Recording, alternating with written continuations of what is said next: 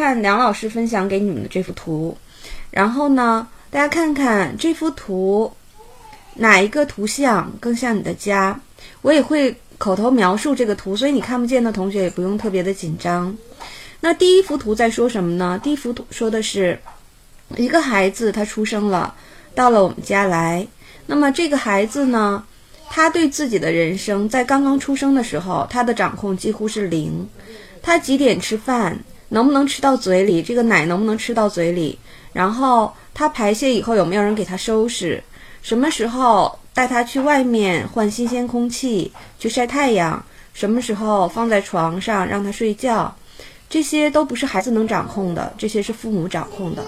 所以，我们说，孩子在刚出生的时候，我们认为他百分百的时间几乎都是被父母在控制的。所以，这个时候是。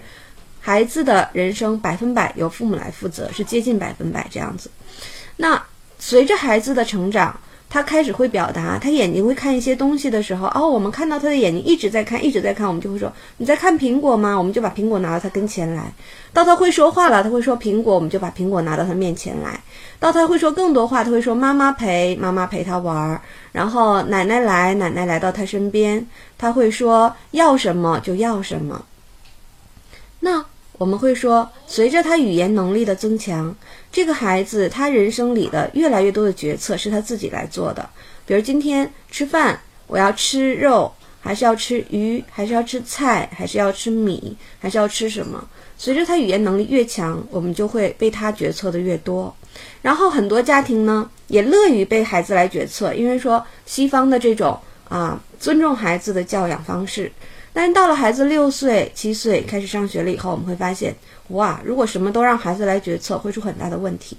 因为如果孩子来决策的话，他可能说我不要睡午觉，他可能说我不要写作业，甚至可能说我不喜欢那个老师，我不要去上学了。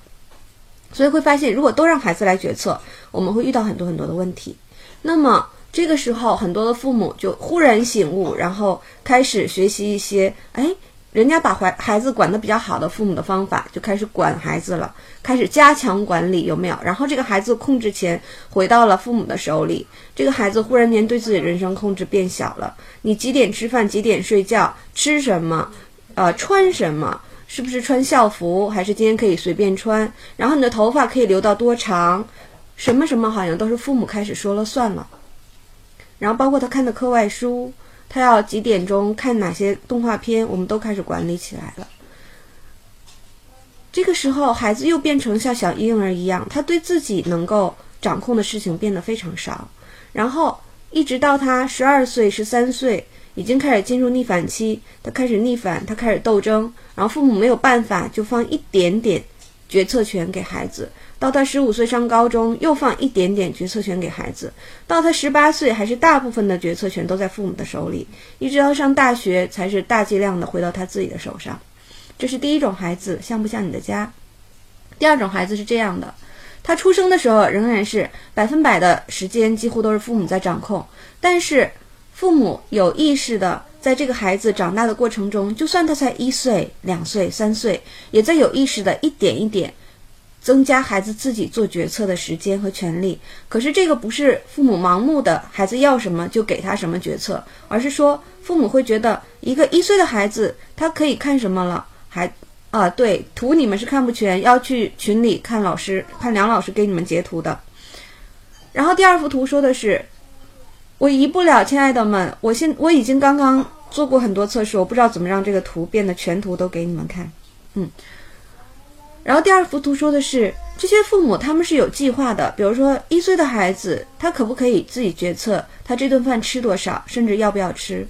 然后两岁的时候，他可不可以自己决策他要不要把鞋穿是正的还是穿反的，就是左右反穿可不可以？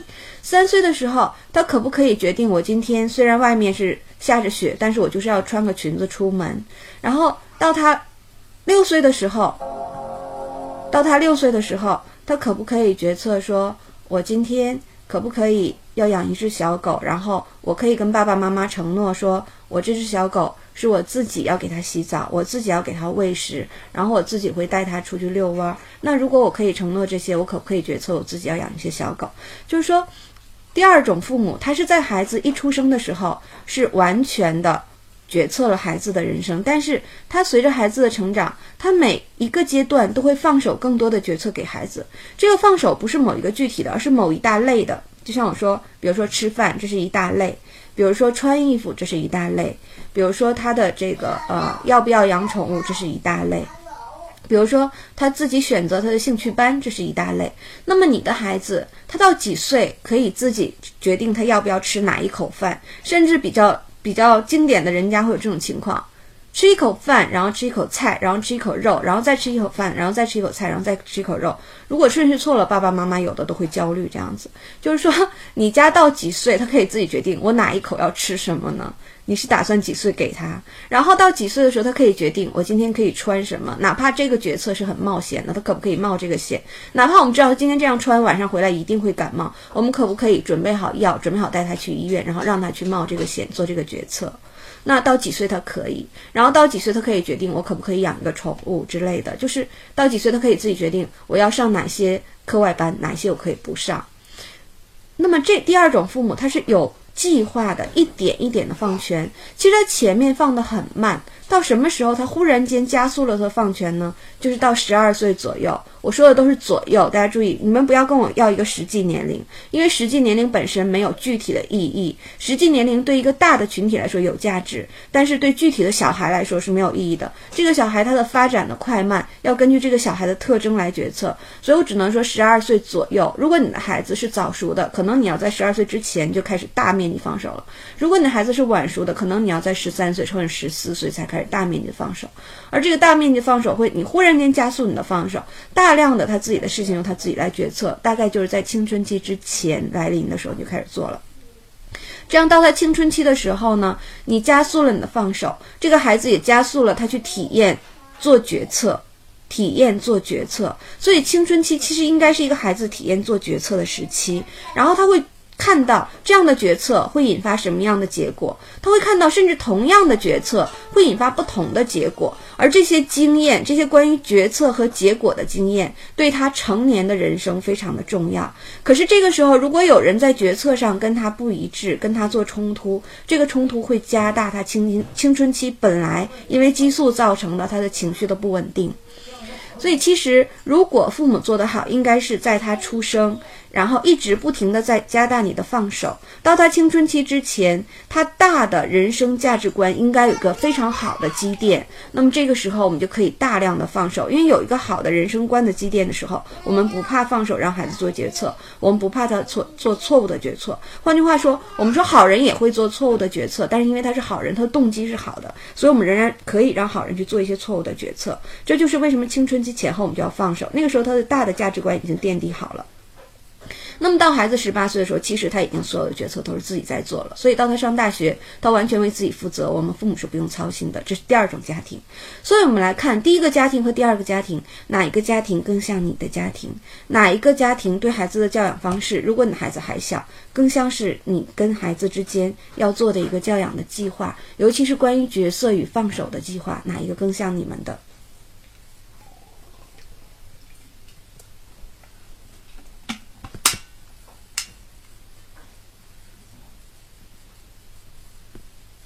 然后我们来看下一个图。哦，下面不是图，下面是一个嗯，下面是一个页面，没关系，这个页面你们仍然会看不清，但是我会给你们解释。当我们说完了这个关于时间和管理的规划呢，我们就要说。关于我们如何还给孩子自我空间和自我意识，以及孩成全孩子的自我价值，让他能够看到自己的自我价值。那在这里面，我就给大家留了一个作业，叫做“把责任还给孩子计划书”。把责任还给孩子计划书。我这个假设是孩子五岁，然后这里面是说，第一栏是责任，责任下面我举了两个例子，一个例子是学习，一个例子是洗衣服。然后第二栏叫第一阶段任务。肯定还有第二阶段任务哈，然后第三栏是方法，方法里面我设定了一个叫可衡量，方法里面我强调了一个叫可衡量，然后第四栏是参与者，第五栏是可能的风险，第六栏是补救的方法，然后第七栏是第一阶段验收的时间。那你们先听我举一个例子，比如说责任是学习。如果这个孩子是五岁，假设这个孩子他的幼儿园是有作业的，我们假设啊，一个五岁的孩子幼儿园是有作业的。那我们在学习这个责任方面的第一阶段任务，我们设立的就是让孩子能自己管理作业，让孩子能自己管理作业。然后方法可衡量的，我们有一二三。比如说，第一个方法是我们固定时间，这个时间给孩子固定的时间、固定的地点，然后告诉他这个时候是你写作业的时间，然后你要把老师留的作业都写完。这是第一个方法。第二个方法是每天都回顾啊，固定时间、固定地点，然后跟孩子回顾昨天我自己的作业管理的怎么样，我哪里可以再提高。每天都要跟孩子问同样的问题，每天都问同样的问题。这也是可衡量，你问了还是没问？孩子答了还是没答？孩子答了几条？这都是可衡量的。然后第三个是啊，那个 我们在孩子写作业的时候，把爷爷奶奶想办法控制在孩子写作业范围之外，不要让他们介入进来，不要让孩子转头就问奶奶二加二到底等于几呀？然后奶奶就很高兴跑过来教他，那是不行的哈。就是我们的方法是可衡量，一二三这样子。然后参与者。可能是爸爸妈妈、爷爷奶奶，可能甚至你们家如果有阿姨在帮忙打扫卫生，连阿姨都要算进去，因为这些人都要参与孩子独立完成作业这个事情。为什么？如果你任何一个人不参与的，都有可能成为你的捣乱的人，所以你要跟他们提前，大家一起开会，说好我们下一阶段我们要给孩子培养他自己管理自己作业的能力。所以每个人在这个过程中，我们要做什么？我们要不做什么？一定要把自己的嘴巴闭紧，对吧？不能教他。包括不能教的方法，连方法都不要教。什么叫教方法？比如孩子说四加四等二加二等于几，不会，然后可能奶奶就会说：“来，我奶奶拿两个苹果，你也拿两个苹果，我们来。”这样是教他，虽然没教他答案，但是奶奶在教他方法，连方法可能都不要教。所以这是你跟参与者之间要在执行这个责任还给孩子的计划之前，要跟参与者去说清楚的。你要给他们开会讲清楚，大家要做什么，不要做什么。然后可能的风险就是孩子会误以为作业不重要，因为会发现，哎，作业这件事情大家都不陪我完成，那是不是说明这个事情不重要呢？孩子可能会误以为作业不重要，然后就拿作业不当回事儿，有可能啊，有这个可能性。那补救的办法可能是，包括我说的，可能补救的办法是我们每天用。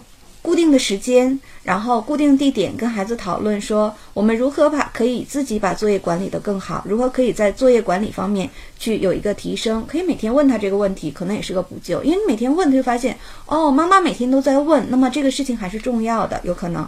还有一个补救。的办法就是，可能我们要准备很多个故事，是关于孩子自己完成作业的故事。孩子们自己完成作业是用了哪些好的方法？每个故事可能都有不同的方法，但是每个故事都体现了孩子自己管理作业是很棒的一件事。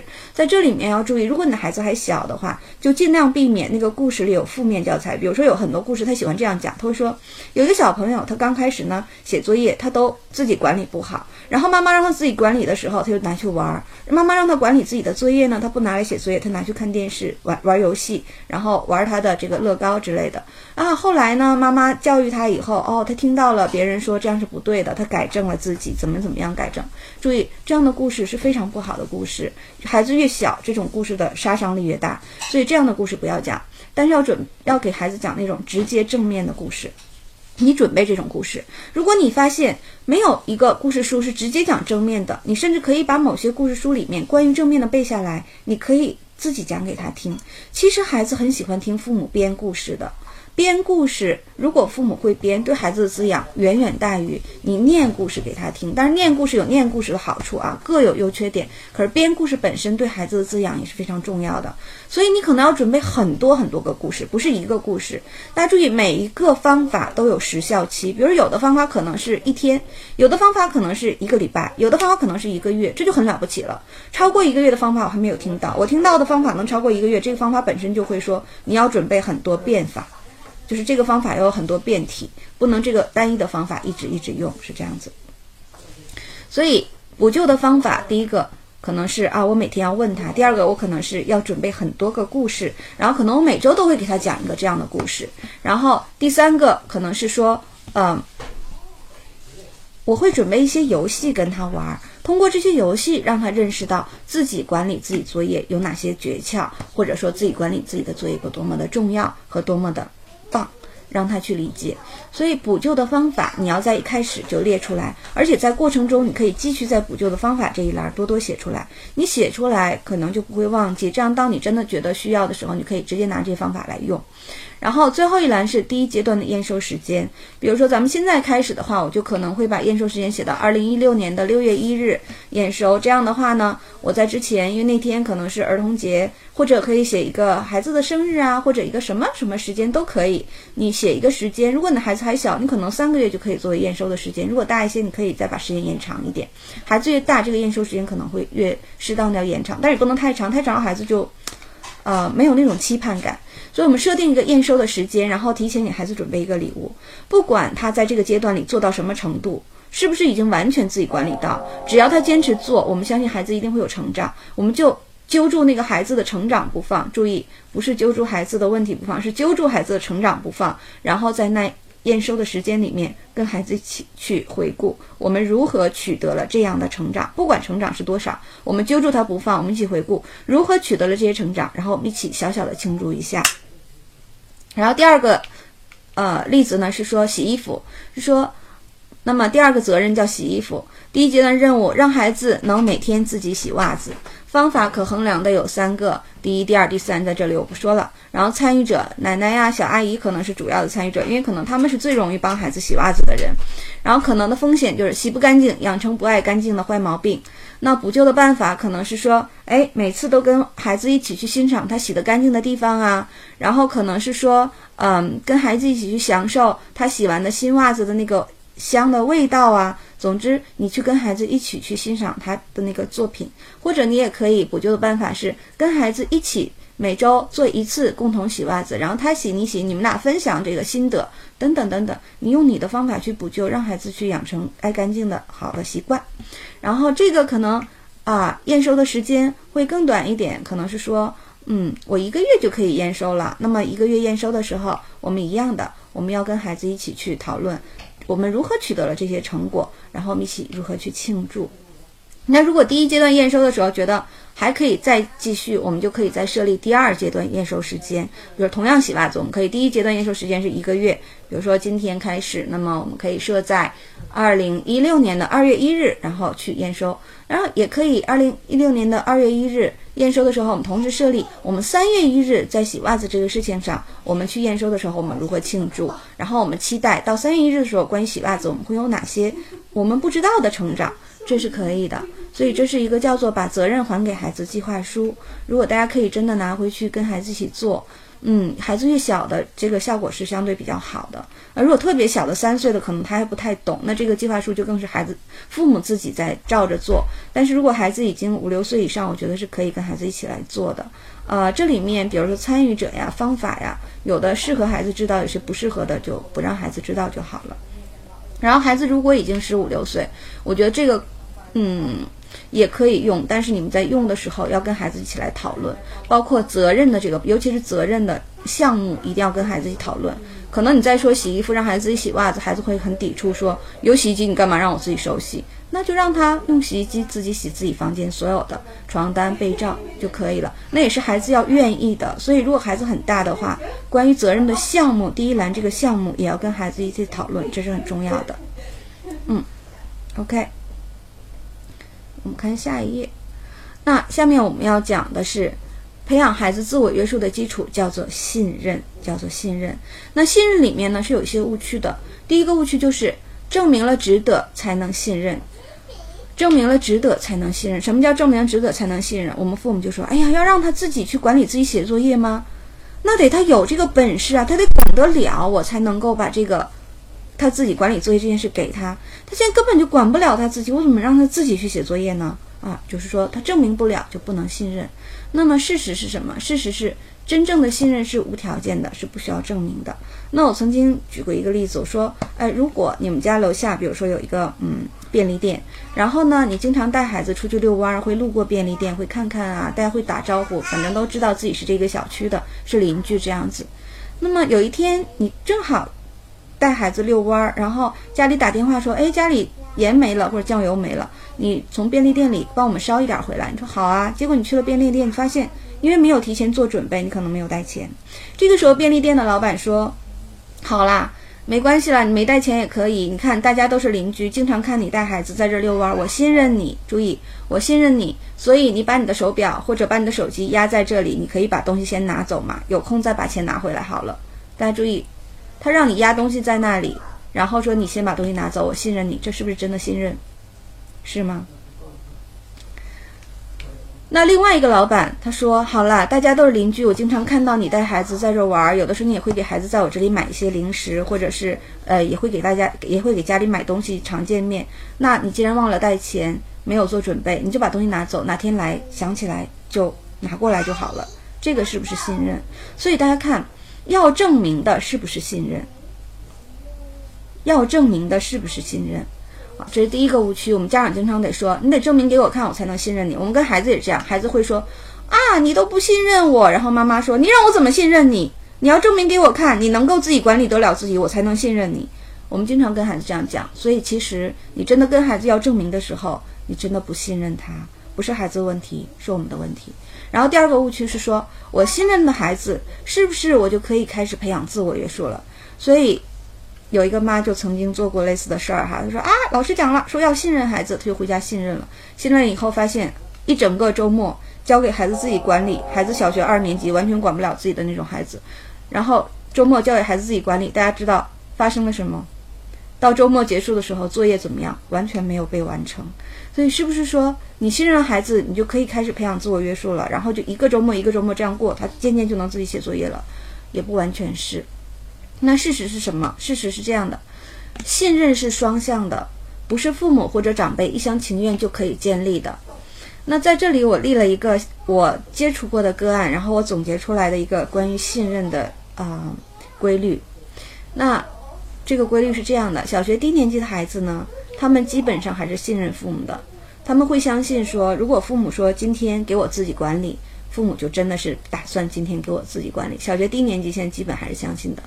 到了初中呢，就会不相信了。如果父母今天说，我听了一个讲座，讲座里面说应该让你自己管理自己的写作业，所以我打算把写作业这件事交给你自己管理。然后这个周末开始，这个孩子就会趁着父母脑子进水，被别人忽悠，赶紧在这个周末干嘛？使劲的玩，因为他知道这个周末过去，他的父母不会再把周末交给他自己管理，所以初中就会不相信父母。那么高中阶段会是这样的，高中阶段就会相信。他们相信父母一定不理解我说什么好听的话，都是为了学习成绩。这是高中更多的孩子相信的东西。当然，如果你的家还不是这样，如果你的孩子年龄还没有到这个时候，而且即使到了这个时候也不是这样，我就大大的恭喜你们啊，这是非常棒的。那在这里我要强调的是。只有建立了双向的信任，才有可能在父母和长辈不在场的时候，孩子也按事先约定好的去做。所以，什么叫双向信任？双向信任是说，第一，父母能够信任孩子，无论如何，孩子在这这个时间里，他都提升了关于管理自己的一些经验和能力。这是父母对孩子的信任，是说他即使做的不能完全好，他可能会做错很多，但是只要他去做。他就会得到一些锻炼，得到一些经验，得到一些反思和提高。这是父母对孩子的信任。那么孩子同时也要信任父母，说如果父母说这个时间是交给我管理的，他是真的会把这个时间交给我管理，而且这个把时间交给我管理这件事情不是一次性的，是会长期的、持续、重复、反复发生的。当孩子也这样信任的时候，这才叫双向信任，就是父母也信任孩子，孩子也信任父母。父母信任孩子，会去在经验中提升自己的自我管理能力。孩子信任父母，让他学习自我管理，是一个长期的项目，不会说一次性，然后根据结果，父母就收回这个权利。OK，这叫双向信任。所以，自我约束的培养的开始呢，往往是有一个问题，就是会发现父母跟孩子之间有一个信任危机。信任危机，我们说的双向信任里面。很重要的事情是，大家都得彼此信任。然后这里面的信任危机往往发生在孩子不相信父母。那有一位妈妈，就是我刚才说的，她孩子小学三年级，胖胖的男孩子很可爱。然后妈妈听完了讲座以后就说：“那明天周六爸爸出差，妈妈加班不在家。平时这个时候呢，我是会把你送到奶奶家，让奶奶看着你写作业。那这次呢，我信任你不送奶奶家，你自己在家。”这一天都给你自己支配。你先把作业写完，然后把奥数作业做了。注意，我不，我是不是说你一定要可以量化？然后妈妈就把这个任务量化，说你先把作业写完，然后把奥数作业做了，这都是很量化的。再把妈妈留给你的英语背掉，那这也是可以量化的。最后再写一篇读后感，这也是可以量化的。你就可以出去玩了。好，妈妈留完这些作业，妈妈上班，让孩子自己在家完成这些。然后我们猜猜看，妈妈回来以后结果怎么样？好，我们刚才讲，最后结果是，嗯，连作业都没完成。那所以我们就看看，信任孩子有用吗？孩子自我约束了，是说在父母不在的情况下，孩子也能尽量去做事先约定好的事情。我们就会发现，在这个个案里，信任信任是没有用的。那为什么没有用？我们再说一遍，在父母不在的情况下，孩子能尽量去做事先约定好的事情，这个叫孩子自我约束了。那么在这里，我们要强调一个关键词，这个关键词是什么呢？如果你看不到 PPT 就最好。这个关键词你们想想看是什么？我再说一遍，在父母不在的情况下，孩子也能尽量去做事先约定好的事情，孩子就叫自我约束了。那这里的关键词是什么？关键词叫事先约定。关键词叫事先约定。那这个母亲她跟孩子有没有事先约定？我们看看这个案里，那个母亲说有啊，该什么我们都说了哈，先什么作业啦，然后奥数啦，英语啦，呃，读后感啦，我都说的很清楚，有没有事先约定？而且孩子，但是我想问的是，他说了这些，孩子同意没同意？在这个个案里，孩子是没有同意，妈妈走了。但是很多妈妈会这样说：“她说我跟孩子做类似约定的时候，孩子是同意了的。那我就会问孩子怎么同意？他们会说，孩子说好了好了，我知道了，你赶紧走啦，有没有？那或者孩子说好吧，嗯，或者没有说话，默认了，这都叫同意了。但是我想说，孩子的同意是不是自内而外的乐意、愿意、由衷的同意，愿意这样去做呢？”所以，什么叫约定？要双方达成共识的才叫约定。